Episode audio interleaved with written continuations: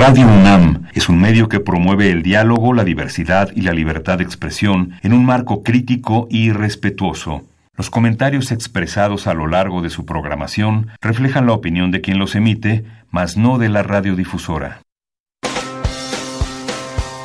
Opciones educativas. Orientación vocacional. Arte y cultura. Deporte y salud. Esto es Brújula en Mano. El primer programa de orientación educativa en la radio. Una producción de la Dirección General de Orientación y Atención Educativa y Radio UNAM. Comenzamos.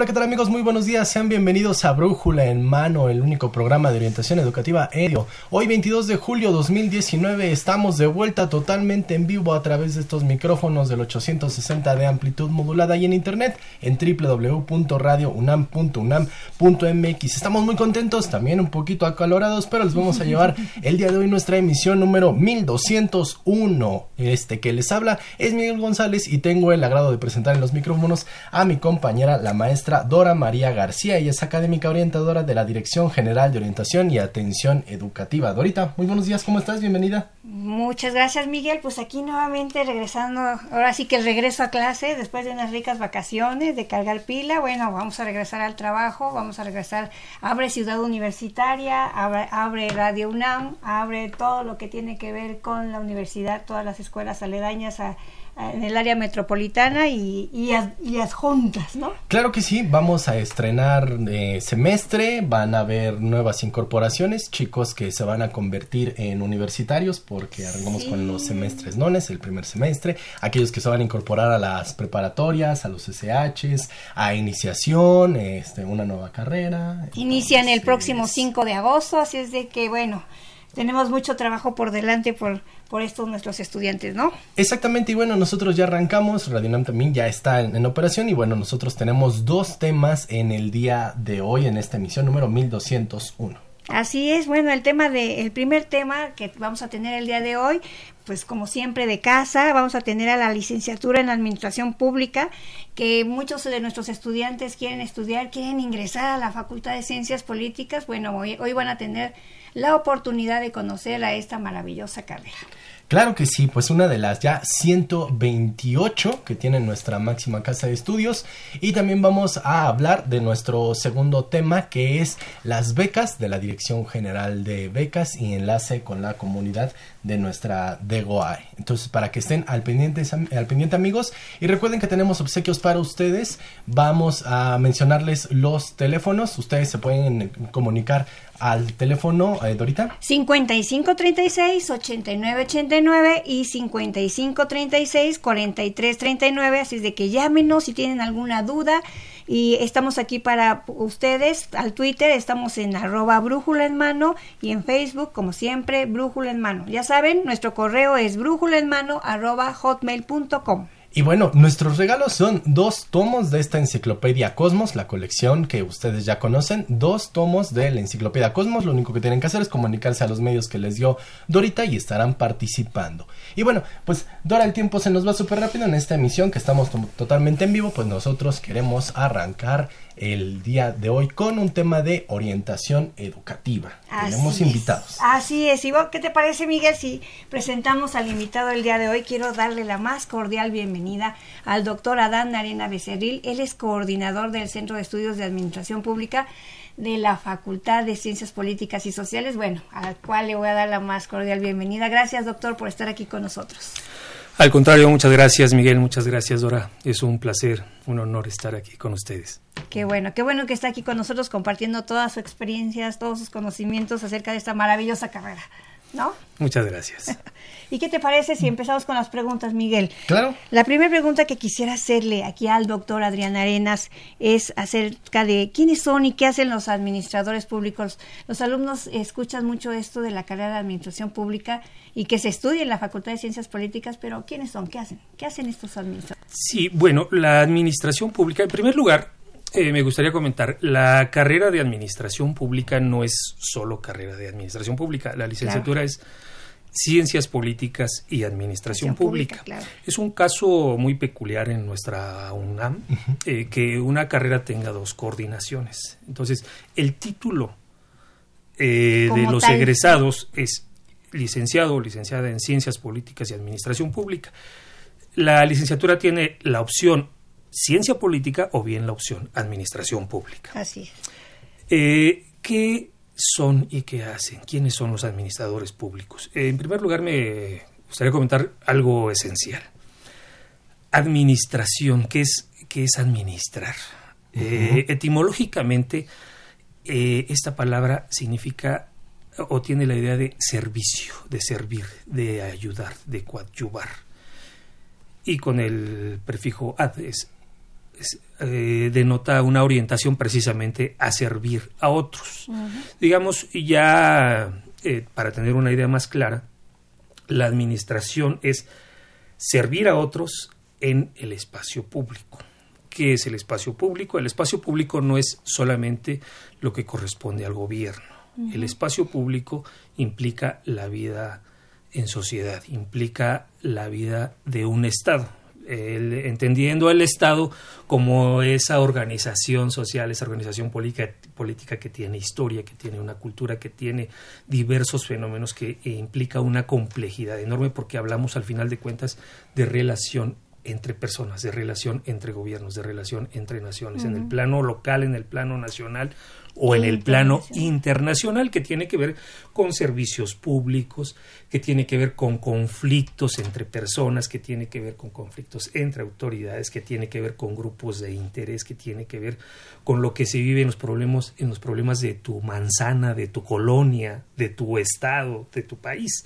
Entonces, Administración pública significa llevar a cabo las gestiones, las actividades, las tareas necesarias para atender esos requerimientos de servicios, para dirimir conflictos en algunos casos o para gestionar, en términos generales, el desarrollo a nivel micro o a nivel macro. Entonces, ¿qué es un administrador público? Un administrador público es aquella persona que se involucra en la atención de todos estos problemas. Ahora, un administrador público puede eh, ser un eh, agente de participación directa en ese tipo de problemas o puede ser un estudioso de esos asuntos. Entonces, la administración pública, digamos, vista como disciplina científica, que implica teorías, que implica conceptos, que implica una terminología especializada, pues requiere del trabajo de esos analistas, de esos estudiosos que contribuyen, que abonan al fortalecimiento, al desarrollo de esas teorías. Un administrador público en la práctica, en la práctica del servicio público, se involucra en todo este tipo de actividades. Por eso decimos que la administración pública tiene un fundamento político, porque tiene que ver con los intereses de las personas, pero también tiene un fundamento social, un fundamento social. ¿Por qué? Porque hablamos de la relación entre personas, entre individuos, entre grupos, entre organizaciones, instituciones. Vamos a rescatar un poco más. Eh, hace algunas emisiones, amigos de escucha si lo recuerdan, hablamos un poco de esta coordinación de ciencias políticas. Ahorita vamos a, tomar el, el, área de la administración pública, aunque quede claro, es una misma carrera. Así es. Es una misma carrera. Pero para nuestra sociedad mexicana, doctor Arenas, ¿qué relevancia tiene eh, aquí en México? ¿Por qué se siguen sacando, por qué la facultad sigue sacando chicos que se, que se especializan en administración pública. ¿Cuál es el objetivo en, sí de formar especialistas en administración pública y qué aporte le tendrán a una sociedad mexicana? Sí, bueno, hay una importancia básica. Tenemos que formar profesionales que sean capaces de identificar, de entender, de explicar los problemas cotidianos. Eh, por otro lado, también existe la necesidad de que haya especialistas en la interpretación y teorización de esos problemas para poder encontrar soluciones desde la perspectiva científica. Nosotros hablamos de ciencias políticas y administración pública, o sea, hablamos de un quehacer científico. Entonces, nosotros, eh, como eh, institución de educación superior, tenemos esa responsabilidad de formar profesionales con los conocimientos teóricos, metodológicos, con la formación eh, epistemológica, para poder hacer la interpretación y la explicación de esos problemas y en función de eso encontrar posibles soluciones. Pero por otro lado, también tenemos esa necesidad de formar especialistas en esta disciplina para que a partir de ese conocimiento científico puedan darle un sentido práctico a ese conocimiento. Y creo que es ahí donde radica una trascendencia fundamental de nuestra disciplina gente especialista que sea capaz de proponer soluciones concretas a problemas concretos.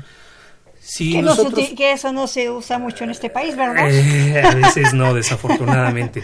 Entonces, eh, ¿cuál sería la trascendencia? Nosotros tenemos una multiplicidad de problemas. Mm, si revisamos las estadísticas o los informes del Coneval, por ejemplo, vemos que más o menos la mitad de la población mexicana vive en condiciones de pobreza. Hay problemas en términos de la prestación de servicios básicos, de servicios de salud, de servicios educativos, de, hay problemas de infraestructura, de equipamiento urbano, hay problemas de para acceder a las comunidades más lejanas en comunidades rurales, hay problemas de desarrollo en el sector rural, hay problemas en, eh, en las áreas urbanas. Entonces, ¿Cuál es la trascendencia de nuestra disciplina? Es precisamente formar especialistas que sean capaces de explicarnos, de analizar esos problemas y en consecuencia de formular propuestas y alternativas de solución para resolver esos problemas. Que eso es muy importante, propuestas de solución que hace falta mucho en este país, ¿no? Así es. Y sobre todo, hablando de, de esto que comentaba usted, doctor, este, eh, la administración pública tiene diferentes ámbitos o campos de intervención, ¿no? Eh, en el campo laboral, sobre todo, ¿cómo, podría usted este, definir estos, estos, estos campos, estos ámbitos de intervención?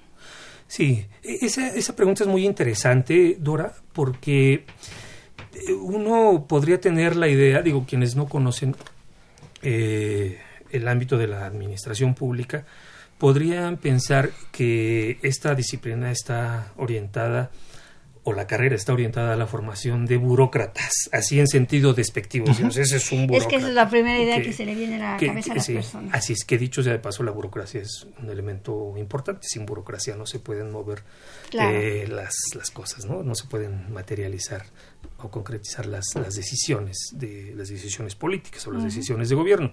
Pero dicen, eh, es, eres un burócrata, este, porque llegan, se sientan, este no sé qué tienen en el escritorio, hay una persona que no hace nada y al lado hay otras dos que le ayudan. Entonces dicen, es, un burócrata.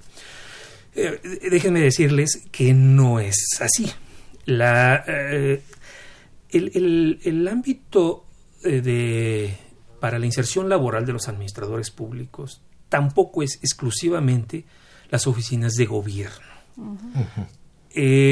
nuestra formación sobre todo los planes de estudio de, digamos, de los últimos años, han estado preocupados por formar profesionales que sean capaces de involucrarse, sí, en las tareas de gobierno que son al fin y al cabo decisiones políticas que tienden a un desarrollo integral de una comunidad, de una sociedad, de un país o en el plano internacional. Entonces, los administradores públicos son capaces de hacer análisis económico, de hacer interpretación, pero sobre todo de aplicar la ley, de eh, procurar el desarrollo integral de la población. Entonces, en ese sentido, y si nos eh, si consideramos que el concepto de lo público ha tenido nuevos tintes ya desde hace algunos años. No es solo, lo público no es solo lo que corresponde hacer al gobierno, lo público es un espacio donde confluyen ciudadanos, donde confluyen los vecinos, donde, donde confluyen familias, empresas, organizaciones, sindicatos, iglesias, gobiernos, este, gobiernos eh, locales, gobiernos estatales, gobiernos nacionales o incluso organizaciones internacionales. Y los medios son cada vez más diversos no es la presencia física. Ahora con el desarrollo tecnológico nosotros podemos ver una interacción eh, digamos, novedosa que implica la generación de nuevos problemas, de nuevas necesidades y los administradores públicos pueden insertarse en esos ámbitos. Ahora, ¿qué implica entonces el, administrador público puede participar, en efecto, en las oficinas de gobierno. En otros países hay la experiencia muy interesante, por cierto, por ejemplo, estudiar las escuelas de administración pública alemanas, la escuela francesa, que es el referente por tradición, en España, en Gran Bretaña, en algunos países latinoamericanos como Argentina, como eh, Colombia, Chile y, por supuesto, México, que tenemos varias instituciones de educación superior que imparten eh, o que, que, dan, que ofrecen esta, esta carrera pueden eh, participar en el gobierno, eh, que eso ayuda precisamente a conseguir, eh, o más bien a, aportar a algo que no se ha logrado, que es la profesionalización de los servidores públicos, la profesionalización del servicio público. Sin embargo, hay, hay avances muy importantes, pero también un administrador público, considerando esa complejidad y esa diversidad del espacio público, puede asesorar a empresarios, puede asesorar a sindicatos, puede eh, participar de manera directa como actor directo a partir de las organizaciones no gubernamentales o las denominadas organizaciones de la sociedad civil para fines distintos eh, gente con discapacidad este para algo de coyuntura que puede ser eh, no sé la, el aprovisionamiento de algunos servicios de agua, por ejemplo. Entonces, un, eh, un administrador público tiene, digamos, eh, un carácter multifuncional. Puede elaborar discursos, puede asesorar a organizaciones privadas, incluso hay despachos de consultoría de administradores públicos que orientan o asesoran a, no sé, a inmobiliarias, por ejemplo, en el trabajo de lobby, en el trabajo de cabildeo. Entonces, todas estos eh, estas herramientas que provee la carrera, que son eh, de tipo analítico, de tipo eh, más bien que tienden a la formulación de, de, soluciones, entonces nos permite que el administrador público pueda tener esa multifuncionalidad, tanto en el sector está capacitado y especializado para estar en, lugares idóneos para esa toma de decisiones y solución de problemas. Así es, así es. Aquí lo que me surge la pregunta entonces es cómo se va formulando el plan de estudios de la, de la carrera de Ciencias Políticas y Administración Pública, en concreto Administración Pública, de la Facultad de Ciencias Políticas, porque escuchando todo lo que van a hacer los muchachos, pues tienen que conocer de todo. Economía, derecho. ¿Cómo es el plan de estudios? ¿Cómo se estructura? Para que los muchachos que están pensando en incorporarse vayan viendo, doctor. Eh, sí, sí, así es. Eh, en efecto, el, y es una muy buena observación de parte de Miguel.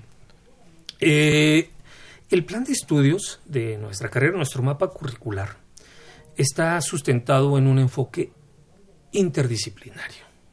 ¿Qué significa esto? La confluencia de saberes aplicados para resolver problemas en el espacio público. Esto implica que en, el plan de estudios se consideren dos etapas, eh, dos etapas principales. La etapa básica, que está conformada por 18 asignaturas. De esas 18, 12 son asignaturas básicas y comunes. ¿Qué significa?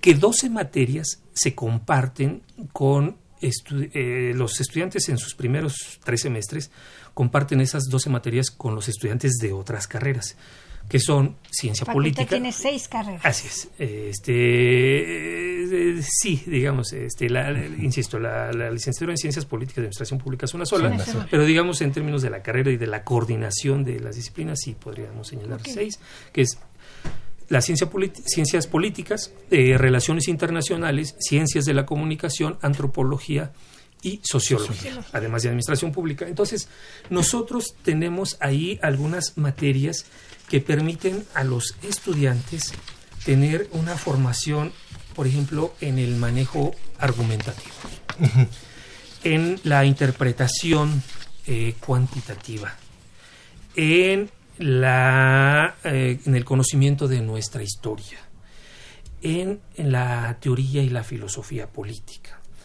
en la economía, en el uso del lenguaje. Entonces nosotros ahí podemos encontrar una serie de materias que en efecto nos permiten tener esta formación interdisciplinar. Adicionalmente, decíamos, son 18 materias, pero tenemos seis materias disciplinares que tienen que ver ya propiamente con la formación de nuestros eh, estudiantes de administración pública. Tenemos ahí las materias de teoría de la administración pública, tenemos algo de matemáticas, tenemos... Eh, eh, escapando de matemáticas. el, manejo de, de los métodos cuantitativos es fundamental, considero que en todas las disciplinas, porque todavía hay quienes dicen, este, yo me voy a ir a esa carrera porque no dan matemáticas. Pienso que se están perdiendo de una gran oportunidad. La universidad, nuestra querida UNAM, es muy, muy generosa y nos proporciona esa formación interdisciplinar. Yo les diría a quienes nos escuchan y sobre todo a quienes no están este, todavía decididos por qué carrera estudiar, no tengan el prejuicio de enfrentarse a las matemáticas. Son necesarias y además son incluso divertidas e interesantes. Entonces, eh, eh, eh, nuestro plan de estudios en esa etapa básica nos proporciona esta, esta formación interdisciplinar. A partir del cuarto semestre, bueno, creo que no mencioné que son ocho semestres, son 45 materias. De esas 45 materias, 42 son obligatorias, tres son optativas. Entonces, a partir del cuarto semestre inicia ya propiamente lo que es el mapa curricular de la licenciatura e, y tenemos ahí una serie de materias que están eh, conformadas tanto por eh, eh, temas teóricos como también por materias que son netamente técnicas y buscan la formación para que los estudiantes puedan aplicar ese conocimiento. Estoy hablando de materias que tienen que ver por ejemplo, con la transparencia y la rendición de cuentas, algo que es importante en, estos tiempos. En estos tiempos.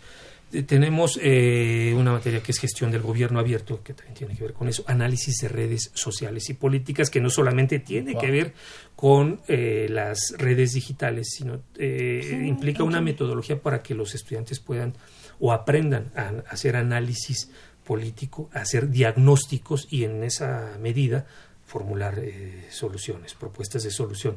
Tenemos eh, formación eh, este, en el ámbito de las finanzas públicas, en políticas públicas, por supuesto, en materias económicas, tenemos algo de teoría económica, tenemos gestión económica del Estado. Los alumnos aprenden a gestionar, a administrar los recursos humanos, los recursos financieros, los recursos materiales, aprenden a utilizar información precisa para, insisto, para atender problemas específicos. Esa es la idea. También con, con esto, perdón, la interrupción, o sea, sí reciben una mega especialización y, con, desde aquí, ¿cómo podríamos definir qué sería el perfil del estudiante que, sale de, la carrera? Bueno, en primera instancia, ¿qué necesita un estudiante para estudiar? O sea, ¿qué perfil tendría que tener para estudiar una carrera de este tipo? Y en segunda instancia, ¿cómo sale? ¿no? Cuando termina de estudiar una carrera de esta naturaleza. Sí, sí, así es. Eh, de, de, hecho, eso lo, lo establece nuestro, nuestro plan de estudios, en la parte de sus eh, fundamentos. Eh, sí, iríamos por partes. ¿Cuál es el perfil de, ingreso? Eh, esto es lo que establece el plan. Dice conocimientos elementales del área de las ciencias sociales. Eso es algo fundamental. Capacidad de reflexión. ¿Qué implica esto? Que, te, que, se, que tengan un pensamiento lógico, es decir, que sepan pensar. A veces se dice, habla muy bien, no es que hable muy bien, es que piensa ordenadamente. Y lo que se dice, pues generalmente se piensa. A veces decimos cosas que no se piensan, pero eh, que, es, capacidad de reflexión. hablar y escribir, ¿no? Porque son como así, diferentes. Así es. Exactamente. Y aquí otra de, otro de los requisitos de ingreso es utilización correcta de las reglas gramaticales. eh, yo luego les digo a los estudiantes, este, es válido que ustedes por WhatsApp o Facebook escriban este, de manera diferente, pero hay algo elemental que es, debemos respetar las reglas gramaticales, debemos hacer un uso adecuado del lenguaje. Tenemos también eh, que tener eh, habilidades para la lectura, análisis, síntesis, explicación, razonamiento matemático, habilidades para el trabajo aplicado y algo fundamental, que es el interés por el estudio de los problemas relativos a la sociedad, al gobierno y al Estado. Digamos, esos serían los requisitos de ingreso. Eh, ¿Idiomas? Eh, eh, esos son de egreso. el, perfil de, de, egreso es, bueno, nosotros tratamos de formar profesionales con una actitud abierta, reflexiva, creativa, con valores éticos, con valores sociales, humanistas y, por y con un interés así muy, muy, muy enfático en los asuntos públicos. Tiene que contar también con una formación teórica, metodológica, analítica y un conocimiento instrumental. Eh, eh, ya digamos adicionalmente tienen que cumplir, bueno, para egresar, cumplir con el 100% de créditos que implica aprobar estas 45 asignaturas, las 42 optativas, eh, obligatorias y las tres optativas. el requisito del servicio social, tienen que tener su carta de liberación, sus 480 horas, y también contar con eh, un idioma, que puede ser, eh, bueno, si es posesión puede ser un idioma inglés o francés, o bien la comprensión de dos, de los cuales uno de ellos tiene que ser inglés, o francés y otro. Ah, que se ofrezca en el CEL, bueno, ahora en, en la ENALT. Sí, considerando también que en el tiempo en el que estamos viviendo, pues ya el dominio del inglés ya, es, ya, es, parte de. Sí, ya es parte de. Que, sí, que es, pienso que los estudiantes están cada vez más conscientes de lo necesario que es tener esa esa formación en los idiomas, ese conocimiento de los idiomas. Doctor Arenas, eh, se nos termina el tiempo de este espacio, pero quisiera que le enviara un mensaje a los muchachos, pero también principalmente a los papás que tienen que ver mucho con la toma de decisiones de los hijos. Y luego los papás dicen, administración pública, hijo, vas a necesitar una palanca para, para, para entrar, ¿no? O no son muy demandados. ¿Hay demanda de profesionales especializados en administración pública? ¿Qué mensaje quisiera enviarle a los muchachos que están contemplando esta rama de la, de la ciencia política? Sí, de acuerdo, y es cierto, Miguel. Este, de repente a los familiares les causa preocupación el hecho de que eh, su hija o su hijo quieran estudiar algo que tenga que ver con la política, porque dicen, a ver, este, yo quiero que tú seas una persona decente. y dicen, ¿cómo vas a estudiar algo que tenga que ver con la política? Lo que pasa es que se tiene esa concepción distorsionada de lo que son los asuntos políticos. Yo les diría, este, conozcan eh, lo que es su entorno. Desarrollen una sensibilidad social, creo que es lo que nos hace falta. Valores y sensibilidad social, para poder tener una comunidad más armónica. Entonces, la carrera de administración pública ofrece todo eso, no solo una formación profesional, sino también una formación y un desarrollo personal apegado a esos valores éticos y con una conciencia social. Yo diría, esa es una de las grandes virtudes que nosotros tenemos en nuestra universidad y particularmente en esta carrera. Ok, y bueno, pues imagínate, imagínate la UNAM que está superposicionada a nivel internacional. Y bueno, doctor, por último, algún contacto, alguna, este, no redes sé, sociales, red social, donde los muchachos puedan encontrar una página, lo que usted nos diga para donde ellos se comuniquen. Sí, por supuesto. Bueno, decirles que nosotros estamos en Ciudad Universitaria, en el edificio E, en el primer piso, ahí está la coordinación del Centro de Estudios. Si quieren ampliar la información, pueden entrar a www .políticas.unam.mx diagonal CEAP, que son las iniciales del Centro de Estudios en Administración Pública. El correo electrónico es ceap.políticas.unam.mx.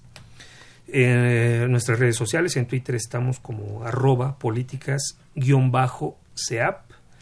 En Facebook nos encuentran como políticas espacio CEAP. Y nuestros teléfonos, eh, tenemos uno directo que es el 5622-9416 y un conmutador que es el 52 5622 9470 extensión 84411 y 84412. Nuevamente nos repita esos, por favor, doctor. Los números telefónicos con todo gusto, el directo es el 5622 9416. Perfecto. Y el conmutador es, es el 5622 9470 extensiones 84411 y 84412. Perfecto, ahí podrán obtener más información.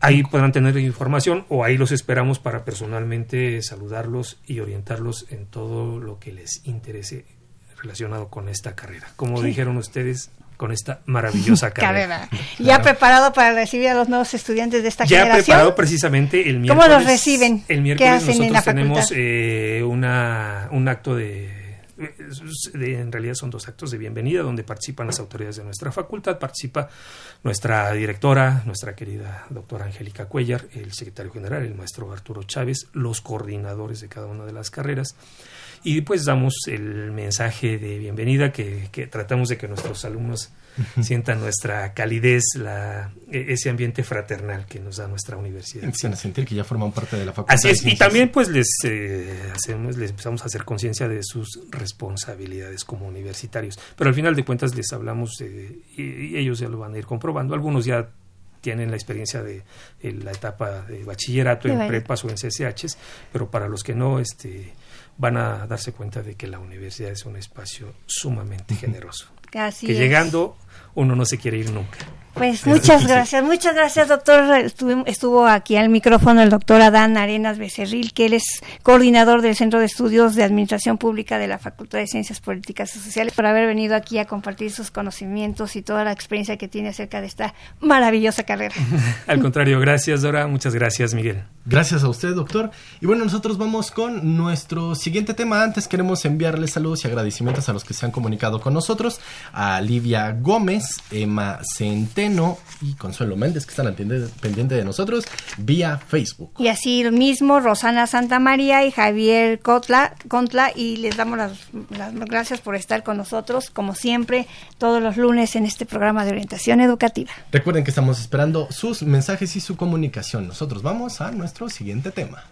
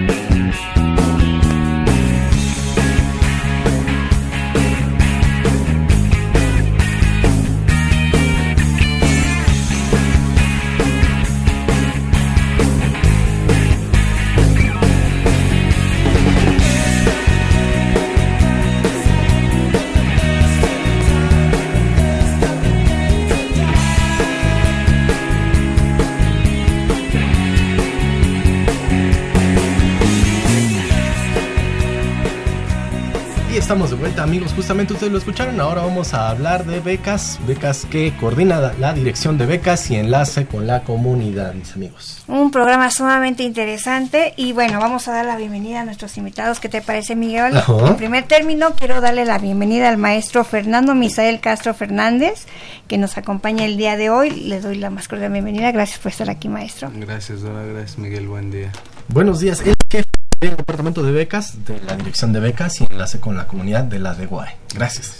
Bueno, también quiero darle la bienvenida a, la, a Jacqueline Reyes Ortiz. Ella es estudiante de la Facultad de Estudios Superiores Iztacala de la carrera de Psicología. ¿Estoy bien, Así Jacqueline? es. Bienvenida, gracias por estar con nosotros. ¿Cómo ustedes. estás? Muy bien. Qué, Qué bueno, bueno, qué bueno ¿no? que estás aquí. También le quiero dar la más cordial bienvenida a Jaime Enrique Farrugia Casas.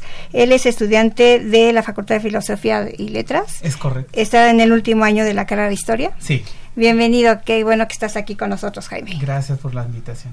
Gracias que estás aquí con nosotros, Jaime. Y también quiero darle la bienvenida a Brenda Chacón Rodríguez. Ella es estudiante de la Facultad de Contaduría y Administración. Es egresada Sí, de la es. carrera de Contaduría. De administración. Ah, lo, lo- lo tengo aquí, le dije mal.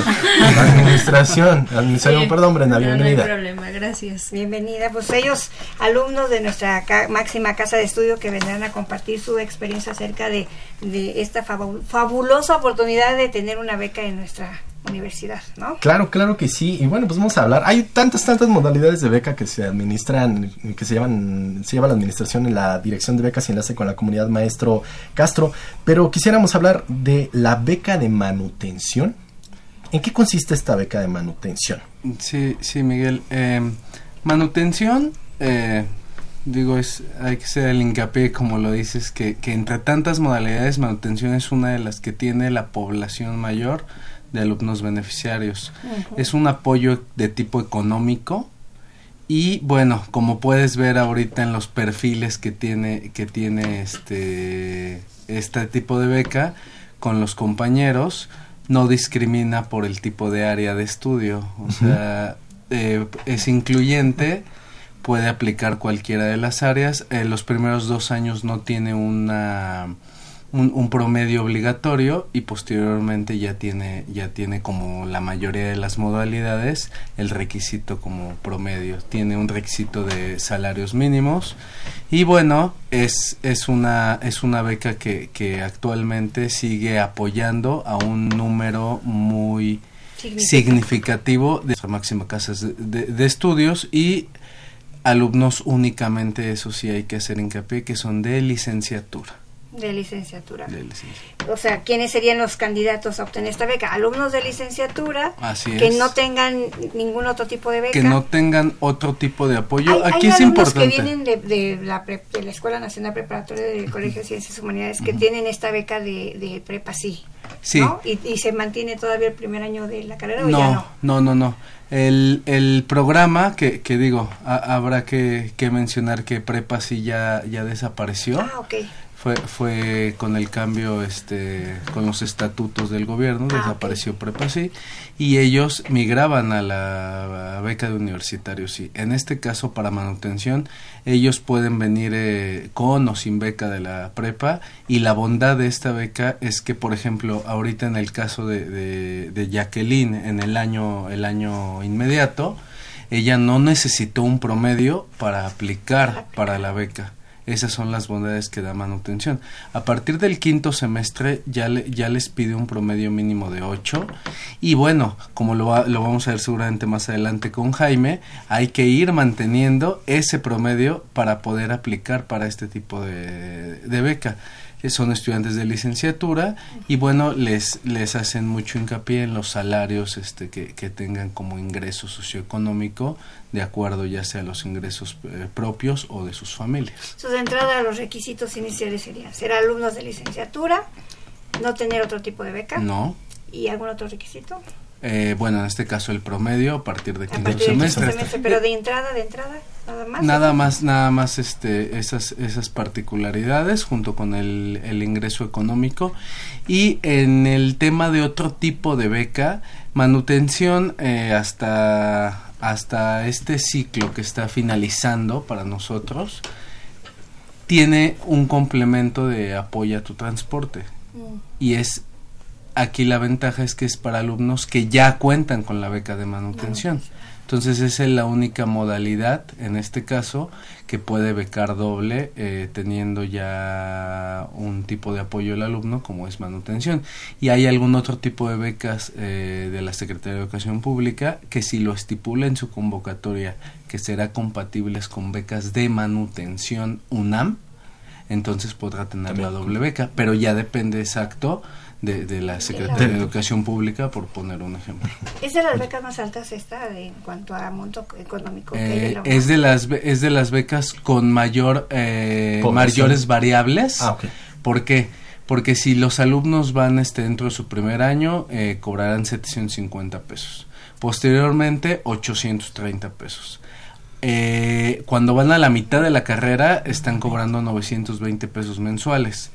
Y a partir ya de los últimos, depende de la carrera de que estén estudiando, pero tres o cuatro semestres, ya cobrarán mil pesos mensuales. Lo que sí es que todo el, a- el apoyo de, sea el monto, independientemente del monto que sea, será por 12 meses el apoyo de beca. Mm, Perfecto, perfecto, está buenísimo. Pues sí. Jacqueline, ¿tú cómo te enteraste de que existe esta beca? Yo me enteré por redes sociales, por las redes sociales de mi facultad de Iztacala, se difunde muchísimo en Iztacala y aparte por el portal de becario, que siempre es como, bueno, desde que estaba en CCH, siempre fue como... O Estabas sea, tú ya el- checa, ajá, checa, checa. checa el portal de becario para ver las oportunidades y, y eso. Ajá. Y cuando ya tú te enteraste dijiste, venga, vale, este, apenas voy a empezar mi carrera porque tú vas iniciando.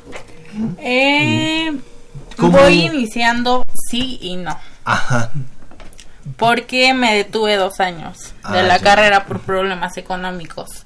Entonces, eso fue lo que me llevó a solicitar la beca de manutención. ¿Y te fue fácil? ¿Te fue difícil? ¿Cómo estuvo tu proceso? Pues el proceso me fue fácil, siento que me fue fácil.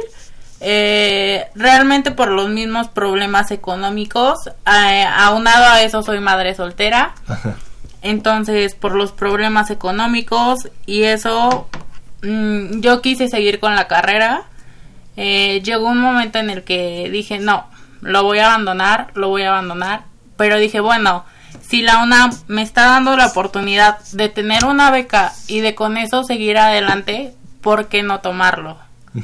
O sea, porque la UNAM te da muchísimas, muchísimas oportunidades y a veces no lo vemos. Claro. No lo No vemos aprovechamos. y no lo aprovechamos. O por desconocimiento o porque Ujú, simplemente por desinformación. desidia, ¿no? Desinformación, claro. Ay, pues qué padre que, que tengas esa oportunidad de poder retomar tus estudios y que, y que, y que la UNAM te proporcione este apoyo porque se- seguramente es muy Sí. significativo para tu desempeño como estudiante, ¿no? Sí, porque realmente, o sea, yo siento que estoy ahí, sigo en la carrera gracias a la beca. O sea, no porque, porque mi- mis papás igual me dijeron, ¿sabes qué? Abandona, no tenemos para mantener, o sea, una carrera. carrera. Eh, a pesar de que, pues, o sea, la UNAM es gratuita, eh, pero mi carrera implica como mucho sacar copias libros, y libros ¿no? y etcétera. O sea, pero la beca realmente sí me dio la oportunidad de seguir y, o sea, de valorar lo, lo que para muchas personas es poco. Créanme que para mí es muchísimo y, o sea, a veces me decían, es que ¿cómo le haces con 750 para todo el mes? O sea, y yo decía, no, es que yo valoro cada centavo y tengo que organizarme porque si, o sea, si un día tengo que decidir entre quedarme sin comer e ir a la universidad, pues prefiero ir a la universidad. Ah, de ok. veras. Y, Oye, y es que en ese caso están muchos estudiantes, no solamente es, es tu situación en particular, sino que en nuestra universidad hay muchos estudiantes con esas características y gracias al apoyo de las becas pueden seguir adelante. Sí. Eso es maravilloso. ¿qué sentiste cuando te enteraste que ibas a ser becaria de esta o beneficiaria de esta beca de manutención? A ver, platícame. Pues realmente sí, sí fue como que un alivio, ajá, sí, sí fue como mu- mucha felicidad porque, te repito, había este, parado mis estudios por dos años eh, y dije, ay, sí, o sea, me puse a llorar y dije, sí voy a poder seguir, sí voy a, a poder. Mi hija, o sea, tiene cuatro años y me preguntaba, mami, si vas a seguir, sigue, sí, yo te apoyo, ve a la escuela, o sea, y ya cuando, o sea, en cuanto vi que se habían aceptado y que sí, sí me habían dado la beca, o sea, totalmente sentí que se me abrieron las puertas, sentí que ya el mundo ya había cambiado y Mundo, dije sí. agárrate que ahí te voy. Ajá, Así sí, ya. de aquí soy. Pues sí, también un buen mensaje que le envías a tu, a tu hija, Ujú. ¿no? Al terminar una licenciatura, que te vea en algunos años titulada y que tú digas, si yo pude, Tú puedes. estas condiciones Cualquier cosa se puede. ¿no? Entonces creo que sí es un buen apoyo. Yo te iba, a yo te iba a preguntar si esto había, te había ayudado a mejorar tu rendimiento, bueno, pero, pero que te haya ayudado a recuperar después de dos años una licenciatura, creo que una beca entonces te motiva mucho. No, pero realmente mi rendimiento, o sea, yo tenía promedio, recuerdo que tenía promedio de 6 y mi promedio lo elevé a 8. Porque, o sea, realmente sí, sí era como, tienes que superarte porque si no puedes perder la beca. O sea, a pesar de que en los primeros años no te exigen promedio, sí era como manténlo, por favor, manténlo. O sea, tienes que luchar por eso porque gracias a ello estás en la carrera, gracias a ello puedes seguir y gracias a ello, o sea, tu hija no va a decir, ¿sabes qué? El día de mañana yo no quiero estudiar porque tú no lo hiciste o porque tú quedaste embarazada a cierta edad y ya no seguiste. Claro, O sea- son muchos mensajes los que das ahí y la verdad es que la motivación la encuentras en, en diferentes lugares, no solamente en la beca, sino en tu hija, en tu familia, en ti misma, ¿no? Y yo quiero felicitarte, la verdad, porque al escucharte, pues muchos estudiantes nos están escuchando y, y pueden escuchar en ti esas ganas de seguir adelante, de salir adelante, de ser ejemplo para otros. Y la verdad que eres todo un ejemplo. Muchas gracias. Gracias. Muchas gracias por venir aquí a compartirlo. Gracias a Qué usted. bueno que estés aquí. Hablabas un poco de mantener la, la beca, ¿no? De hay que estarle echando ganas. Por eso eh, quisiera conocer de la voz de Jaime Farrugia. Jaime, Jaime, tú que ya estás un poquito más adelantado en esta licenciatura, ¿cómo es que le haces para mantener este apoyo de manutención? Pues creo que es de, la de las cosas más simples, pero que involucra mucho, mucho compromiso de nuestra parte, que es estudiar. Que es lo más, que es lo más principal y que es prácticamente en lo que estamos en la universidad, que es estudiar, siempre procurar mantener el promedio. Creo que esa es la base, procurar el promedio, porque digo, así como Jacqueline, yo también tengo mucha necesidad de la beca, me funciona mucho, me, me cumple mucho para mantenerme en los estudios, para las fotocopias, ¿En para qué lo los ocupas? A libros. ver, fotocopias, libros. Fotocopias, libros y para comer. Yo estoy en la, en la licenciatura de 8 a 8 más o menos, este, porque nos exigen en la carrera también idiomas. Entonces tengo que estar en, en- en, este, cursando los idiomas, también preparando los proyectos de investigación Eres que, un alumno que de tengo. tiempo completo. ¿no? Entonces, pues te exige el tiempo completo y pues tienes que comer ahí mismo en la, en la, En la en la facultad. escuela. Y este, y también para el transporte. Digo, este, yo tengo que cruzar de, de, de Tlatelolco a Ciudad Universitaria. Es, es una estación, de- es solo una línea de estación de metro. Este, pero pues vaya, va sumando, ¿no? Y pues salir a las 8 de la noche, caminar por esa zona, pues es más preferible agarrar el taxi a veces o, o el este o el camión, entonces ¿Tienes el complemento de beca de esta de apoyo a tu transporte? no, No, Ajá. no, no, no, yo solamente este solicité el de el de De manutención, manutención. normal. Ajá. Este, porque digo, yo, yo, me enteré tarde del de el de apoyo a tu transporte. Aunque entonces ya te enteraste que lo puedes Entonces- complementar. es- Exactamente, ahora que me toca mi renovación, mi última renovación, Ajá. Ya lo vas a Ya vas por la última. Ya la última, qué padre. la última para el, el último año. Y decías, es mantener un promedio. La UNAM exige un promedio de 8. También no es, a- no es algo que sea imposible. ¿no? Exactamente, y, y digo, creo que es una cosa, es, es, es una obligación que contraemos, ¿no? Es, es una responsabilidad que tenemos como estudiantes. Pues vaya, oye, si no estás, si estás pagando lo mínimo para, la- para, la- para tu educación, si ya tuviste el honor de entrar, pues oye, manténlo, ¿no? Aprovechalo, porque además también eso lo puedes complementar con otras cosas que te puede ofrecer, ¿no? La, uni- la misma universidad y la misma dirección de becas.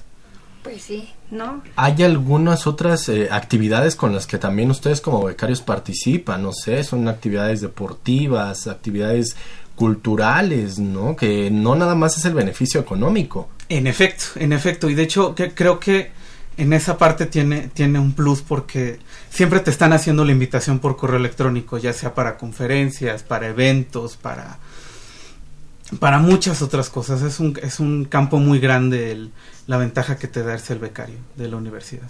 Perfecto. Siempre son los consen. Sí. Ay, de veras, siempre me recuerdan. O sea, son los, consen- los becarios. Siempre los son becarios. considerados para todo, ¿no? Y, y, y afortunadamente, como bien dices Miguel y como bien decía el maestro Fernando Misael Castro, la universidad da becas, tiene una amplísima y extensísima este, oportunidad de que los alumnos tengan becas de diferente índole, pero becas al fin, ¿no? Me gustaría saber y conocer la opinión de Brenda, que nos acompaña también el día de hoy. Ella ya, e- ya es este, alumna que, que terminó su licenciatura, pero ya has visto desde, desde el punto que estás en este momento en tu vida, ¿qué es lo que, que, que, que consideras que fue la beca para ti? ¿Cómo te ayudó? ¿Cómo te formó? ¿Qué, ¿Qué significó la beca para ti? Ahora que ya lo ves así a la distancia. Sí, claro. Para mí la beca fue un pilar para poder terminar mis estudios, porque gracias a ella, pues de cierta manera dejaba de preocuparme por el cómo conseguir dinero para tanto para mis pasajes, proyectos, eh, los materiales, o sea, y eso hacía que me pudiera enfocar pues directamente en mis estudios. ¿Qué te decían tus papás cuando les dijiste, ¿qué creen? Soy becaria. Pues sí fue un alivio. ¿Desde cuándo la, Sí. ten- la tuviste? Yo la, bueno, este, la tuve a partir de cuarto semestre, porque en primer año, este, yo, yo contaba con prepa, sí, todavía estaba y pues está. inmediatamente te dan el apoyo. Pero ya cuando supe que podía solicitar manutención, este, la solicité y pues sí fue un gran alivio para todos.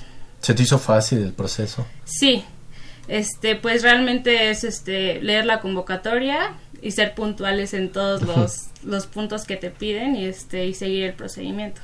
Ujú. Súper sencillo. Y, y te ayudó a tener oportunidad de hacer otras cosas fuera de la sí, carrera. claro. Tanto como lo mencionaban, las actividades que nos, que nos otorgan directamente, que son tanto académicas, culturales, deportivas, que pues muchas veces pues como becarios o nos llegan miles de correos y ni siquiera los tomamos en cuenta o en el portal de becario que aparecen los eventos, pero son eventos que realmente valen la pena y que al menos a mí me ayudaron a fortalecer mis relaciones tanto personales, o sea, tanto con amigos o con mis familiares, ¿no? Y de repente te llegan eventos de que puedes invitar a, a un... A otra tien- persona. ajá, tienes derecho a un invitado y pues yo a veces invitaba a mis papás o... Entonces eso me ayudaba a fortalecer mis, mis relaciones. Tú los llevabas al partido de fútbol. Ajá, exacto. Entonces pues ya nos, o sea, pues me ayuda, me ayuda a fortalecer mucho eso. Qué buena onda. ¿Alguno de ustedes ha ido al partido de fútbol? Sí. Sí, Sí. ¿Qué Más se de siente? una Sí. ¿Sí, más de una vez? sí, claro. Pero No platíquenos a nuestros radioescuchas cómo es eso del, del partido de fútbol. ¿Qué, ¿Qué les proporciona la UNAM para que sepan? Porque a lo mejor no saben, ¿no? Sí, sí, o sea... ¿Les ¿qué- da boletos? ¿Cómo, cómo Sí, estuvo sí. el asunto? Maestro. Si quieren le- les, les cuento un poquito. Eh, no solo los alumnos de manutención, todos lo- los, alumnos becarios. de todas las modalidades, todos los becarios tienen derecho a eh, hacer un registro cuando se abre la publicación para el partido, por ejemplo, de, de los Pumas, de, de soccer.